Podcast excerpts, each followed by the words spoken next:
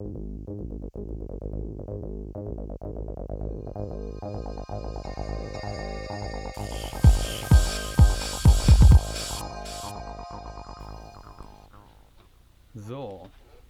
herzlich willkommen zurück, Björn. Hallo Max. Ja, schön, dass du da bist. Und lass uns heute mal über das Atomthema reden. Ich glaube, Deutschland geht da einen sehr speziellen Weg. Unsere Nachbarn setzen ja auf Atomkraft, Frankreich und Polen. Deutschland aber nicht. Und man scheint hier in diesem Land einfach eine andere Einstellung dazu zu haben.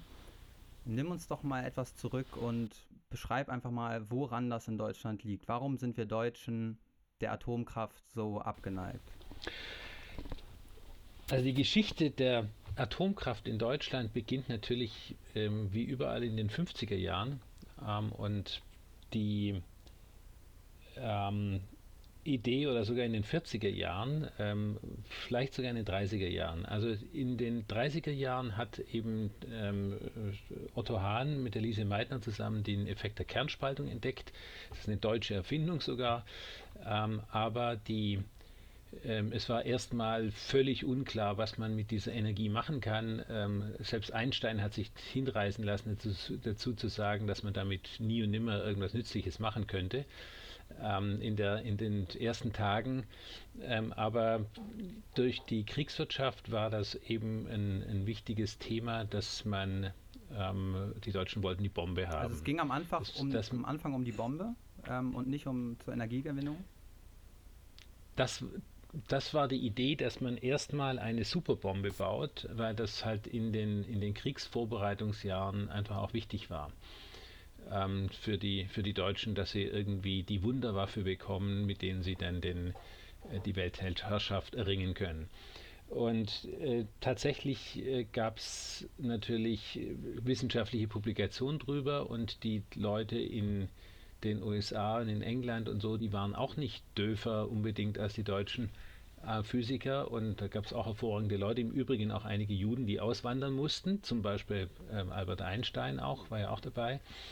Und er hat dann tatsächlich auch eine ähm, ähm auch mitgearbeitet an der amerikanischen Bombe. Ähm, also das, das Thema war erstmal sehr stark durch, durch die Atombombe besetzt. Und dann sind ja im Weltkrieg Gott sei Dank nur zwei Bomben abgeworfen worden. Also es, es gab jetzt nicht den ganz großen Atomkrieg, obwohl, und weil auch innerhalb der Zeit der, ähm, ähm, des Zweiten Weltkriegs eben nur die USA die Bombe hatten.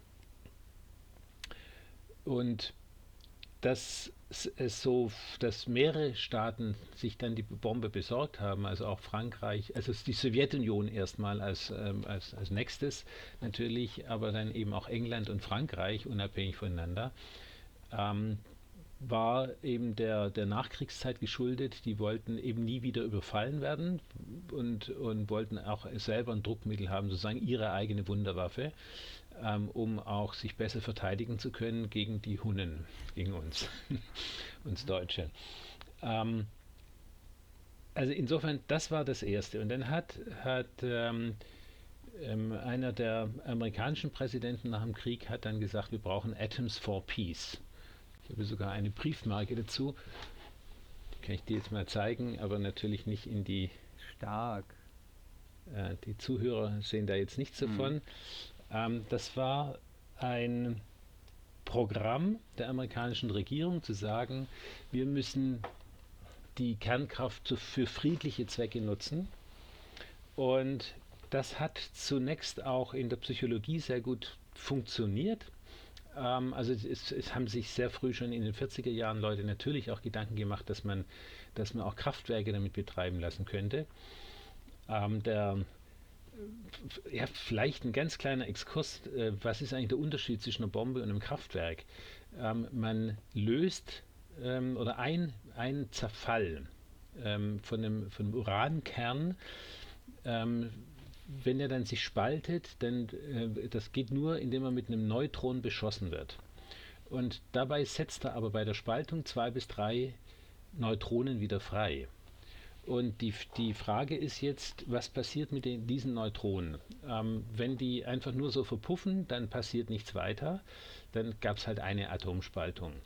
Ähm, wenn aber diese Neutronen, die frei werden, wieder andere Atomkerne treffen, dann kommt es zu einer Kettenreaktion, die entweder, wenn es also mehr als, wenn, wenn, wenn mehr als ein, ein Neutron genutzt wird, dann kommt es zur Kettenreaktion. Und wenn man, wenn man irgendwie anderthalb, zwei ähm, ähm, von diesen Neutronen nutzen kann, dann kommt es zu einer sehr schnellen ähm, Kettenreaktion. Das, ist, das nutzt man in der Bombe ähm, damit eben auf kleinstem Raum irrsinnig viel Energie frei wird.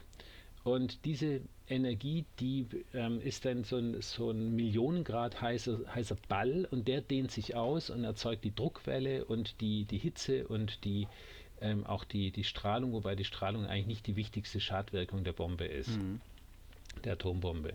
Sondern es ist wirklich diese Hitzewelle und die Druckwelle und das mit ähm, dass mit der Druckwelle dann auch noch ähm, extrem ähm, heiße Winde entstehen, die dann alles verbrennen, was im Weg ist erstmal.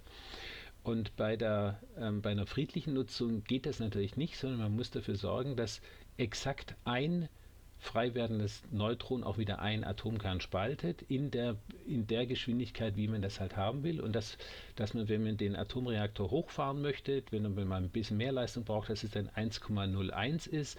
Und wenn man ein bisschen weniger braucht, dass es 0,99 ähm, äh, Neutronen mhm. sind, die man nutzt. Und auf die, und diese, diese Regelbarkeit, das haben, also Alvin Weinberg war da ein großer Name, hat es hat es schon früh erkannt, dass es tatsächlich auch geht, dass äh, zum Beispiel mit, mit Flüssigreaktoren, also der erste Kernreaktor, der gebaut wurde, war ein, war ein Salzschmelzreaktor.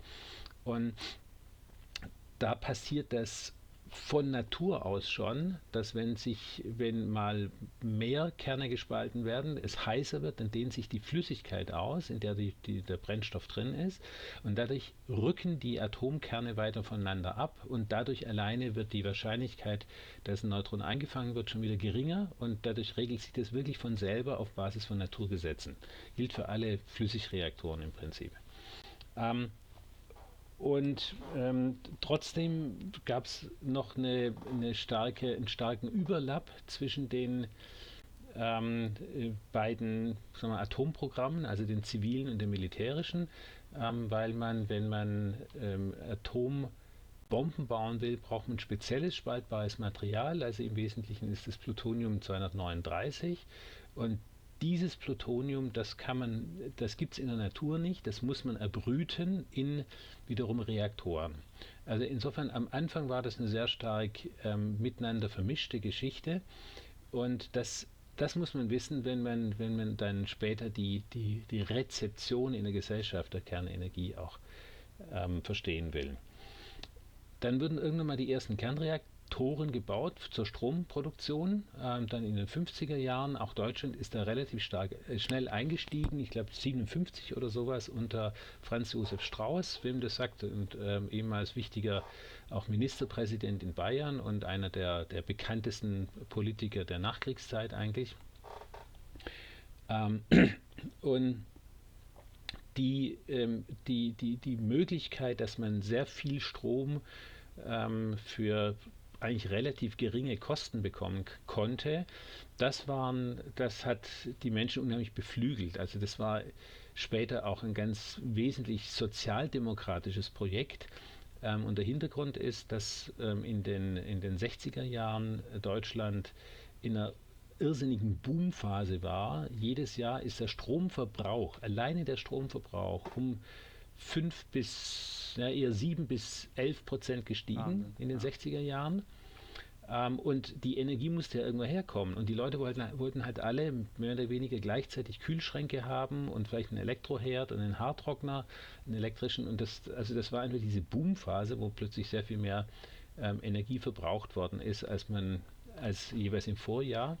Und deswegen war das auch eine, ein Versprechen, dass man dort saubere Energie herbekommt, weil bei, den, bei der Kohle hat man ja gesehen, dass die ähm, eine, ähm, also eine, eine gerade zu Anfang eine sehr starke Luftverschmutzung bewirkt hat und Feinstaub und man konnte die Wäsche im Ruhrgebiet nicht raushängen so richtig aus, oder sie hatte dann halt einen schwarzen Rand oben drüber und wurde nicht nie so richtig sauber, direkt nach dem Waschen, also schon wieder verdreckt. Ähm, das war natürlich nicht so gut und deswegen also war das mit, mit großer Hoffnung verbunden, auch mit einer Utopie. Es gibt so so, so, so Bilder und Filme, wo alles total sauber ist und, und die Leute haben elektrische Schiebetüren und sowas. Wie gesagt, das, in den frühen 60er Jahren war das, war das wirklich so eine Utopie. Ähm, und, und alles, äh, alle gesellschaftlichen ähm, Probleme wurden beseitigt, dadurch, dass man genügend Energie hat, dass man keinen so großen Kampf mehr führen musste um das, um das, das eigene Überleben. Und da dachte man, dass das eine Situation ist, die dann nur die besten Seiten im Mensch hervorkehrt. War natürlich auch eine übertriebene Utopie und das musste auch irgendwann mal zusammenbrechen, denke das ich. Ende der Geschichte, Aber das galt ja. halt so bis in die 70er Jahre. Ja. Und, und wie ist das Ganze dann gekippt von der, von der Euphorie hin zur Verteufelung? Ähm, die,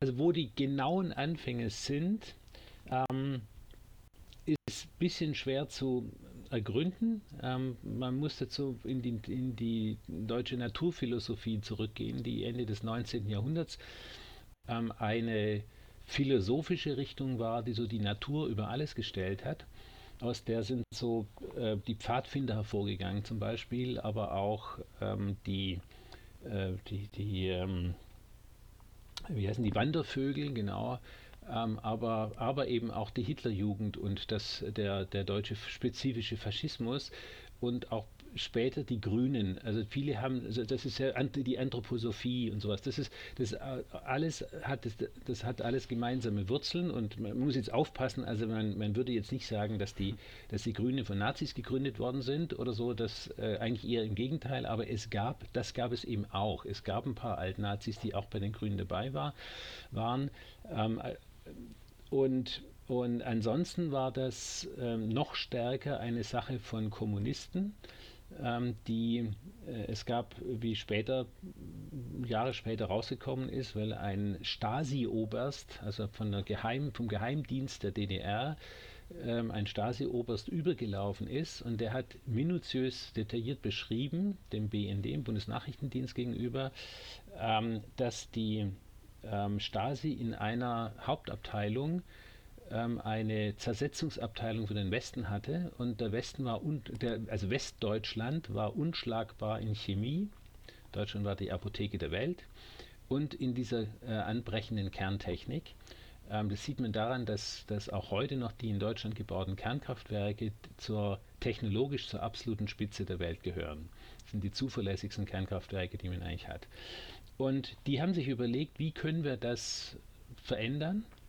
Und die haben dann eine, eine ganz gezielte Angstkampagne gefahren, ähm, gesteuert vom, äh, von ihren Freunden, die sie hier hatten. Das war der Kommunistische Bund Westdeutschlands, äh, KBW, die sogar zu Wahlen angetreten sind, die eine ganz klare revolutionäre Agenda hatten.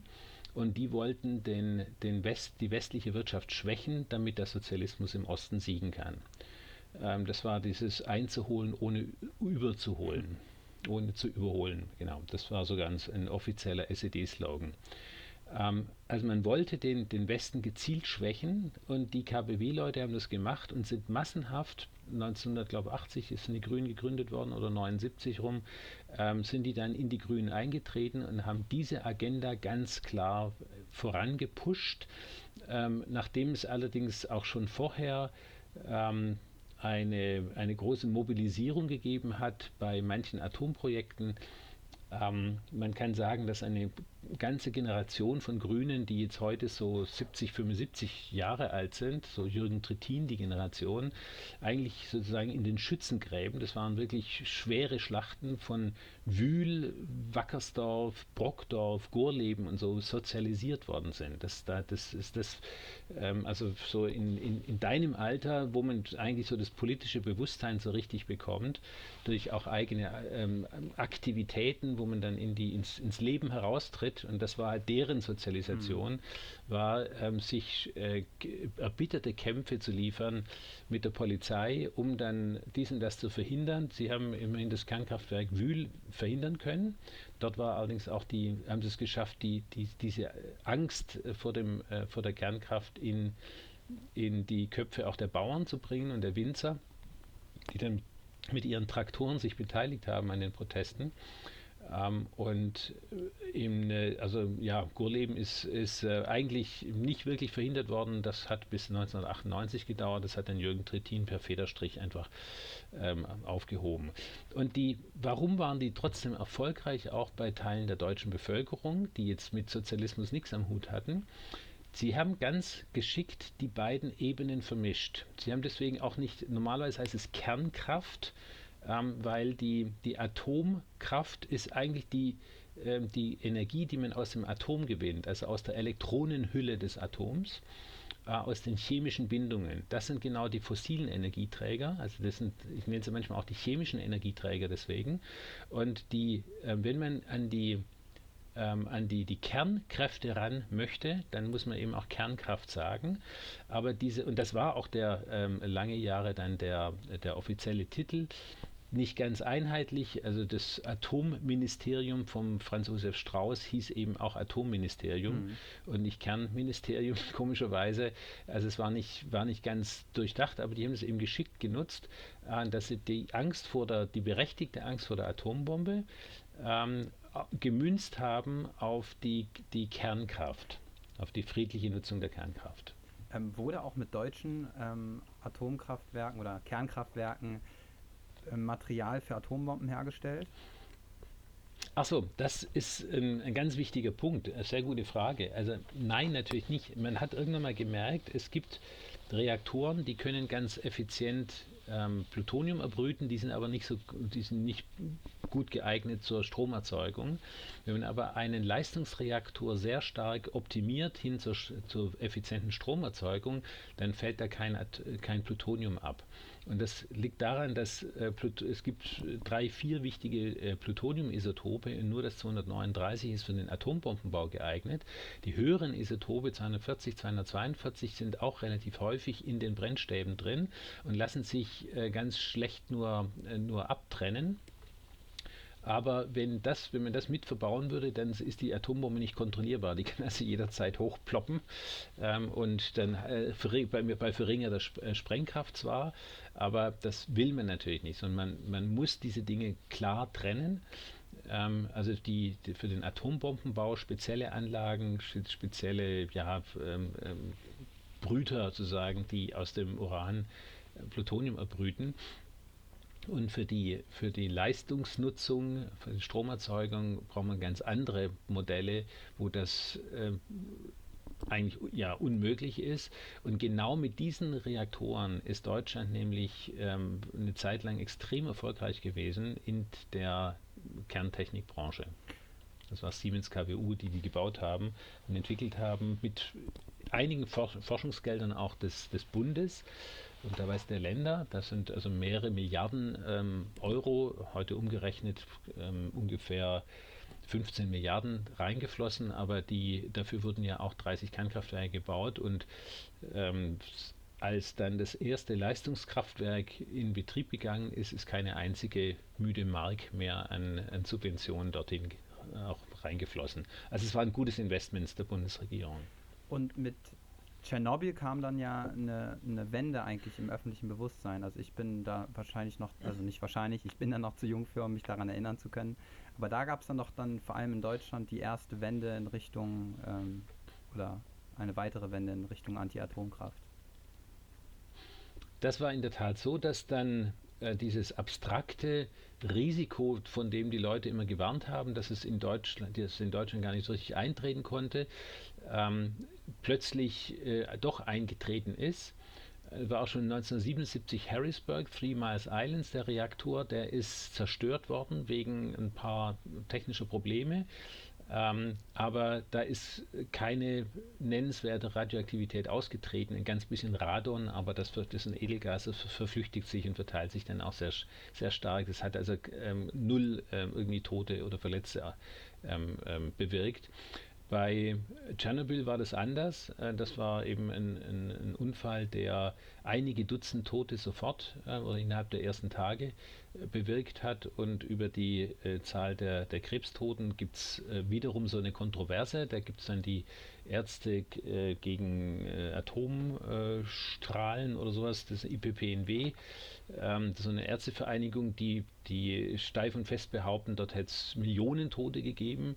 Äh, tatsächlich der Weltstrahlenschutzrat, das ist also eine Behörde, so ähnlich wie, wie der IPCC, der Weltklimarat, ähm, wo die, die besten Wissenschaftler eben zusammenkommen in dem Bereich, die sagen, es gab ungefähr, ich glaube, die Zahl war 56 Tote durch Tschernobyl und ähm, maximal 6000 Strahlenopfer, aber davon wahrscheinlich nur ähm, 2 bis 3 Prozent, also dass es insgesamt auf 200 Tote rausläuft. Das ist ein normaler, sozusagen tragischer Industrieunfall, ähm, wenn, wenn diese Zahlen stimmen. Ähm, und man wusste das aber damals eben noch nicht. Man, man hat, hat gemessen, ähm, die ähm, das war ja 85, im, im ich glaube Ende April, ähm, war der Unfall und plötzlich haben alle Leute Geigerzähler ge gehabt und haben dann mal gemessen, wie, wie verseucht ist eigentlich ihre Umgebung und haben dann halt das Knacken gehört und wussten damit nicht so richtig viel anzufangen. Man wusste vielleicht auch ein bisschen weniger, wie sich äh, ionisierende Strahlung ähm, auswirkt auf den Körper.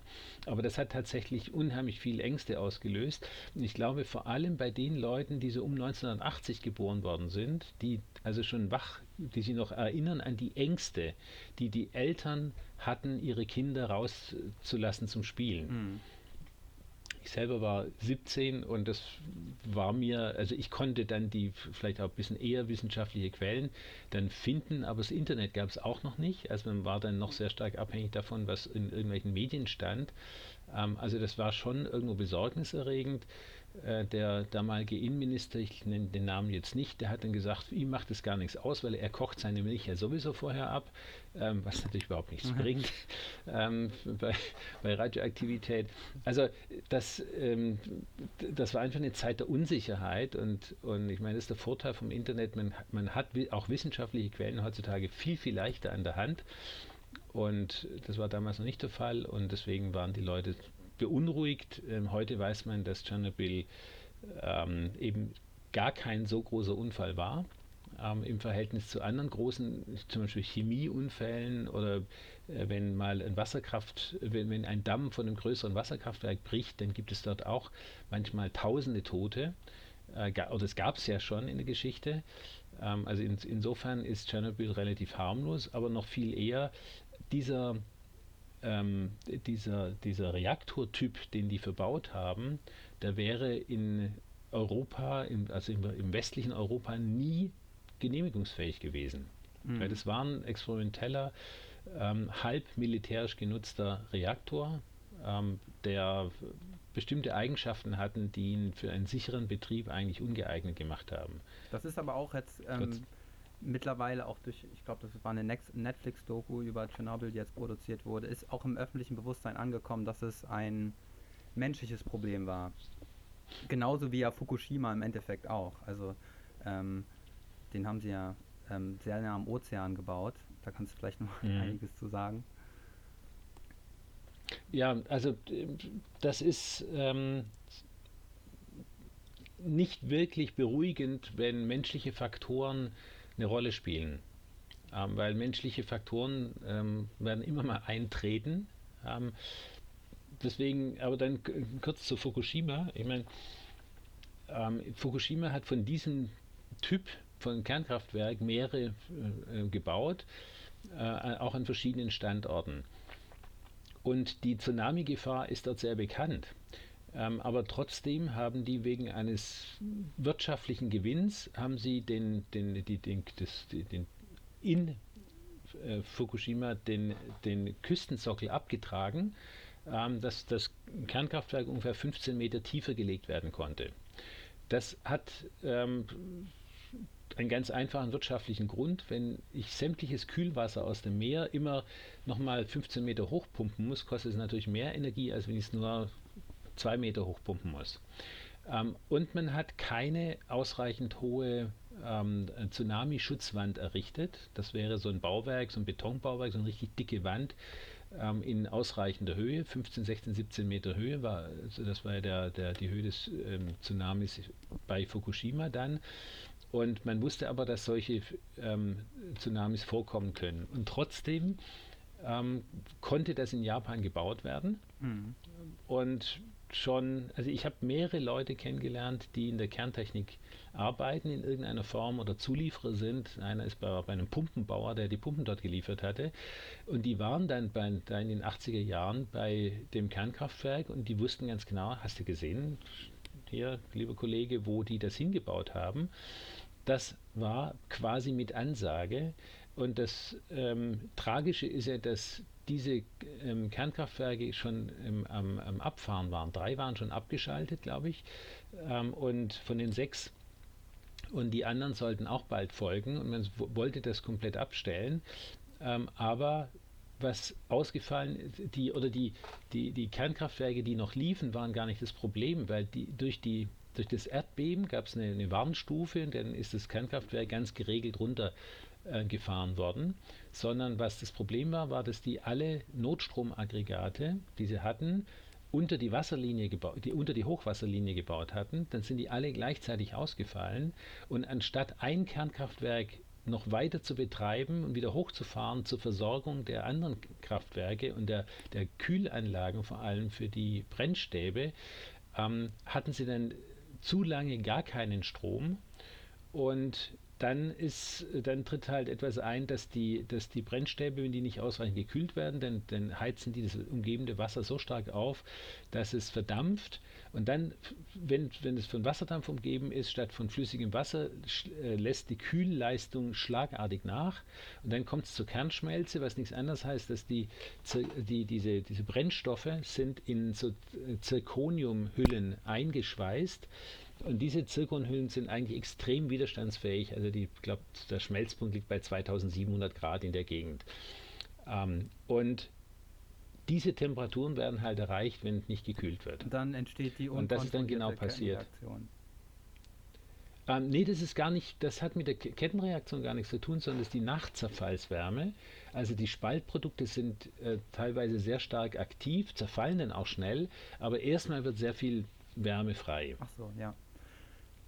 Und dann, ähm, und die, die, diese Wärme muss halt ab, ähm, äh, abklingen, deswegen spricht man auch von Abklingbecken, dass diese extrem heißen, ähm, nicht genutzt, nicht mehr genutzten Brennstäbe, abgetrennten Brennstäbe erstmal äh, das, das meiste ihrer Aktivität verlieren und auch das meiste ihrer Hitze. Und äh, die werden ja erst nach ein paar Jahren dann aus diesen Becken äh, Abklingbecken entfernt und dann in, in, in welche Endlager gebracht, wenn man denn welche hat.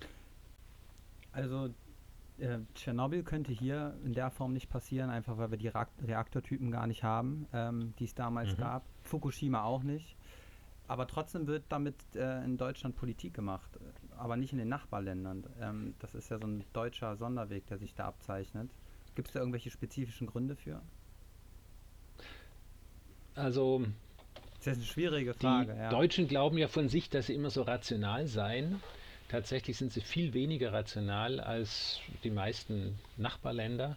Und das hängt eben auch mit diesem ähm, verschwurbelten Weltgeistdenken äh, zusammen, das Ende 19. Jahrhunderts entstanden sind und das eben heute noch vor allem bei den Grünen weiterlebt, also in der grünen Bewegung. Aber auch die, die Homöopathie zum Beispiel ist ja hier auch sehr stark. Ähm, und, und auch das ist etwas, was rational nicht wirklich erklärbar ist. Deswegen ähm, die, die ähm, Rationalität ist nicht so ähm, das Entscheidende mhm. in der deutschen Politik.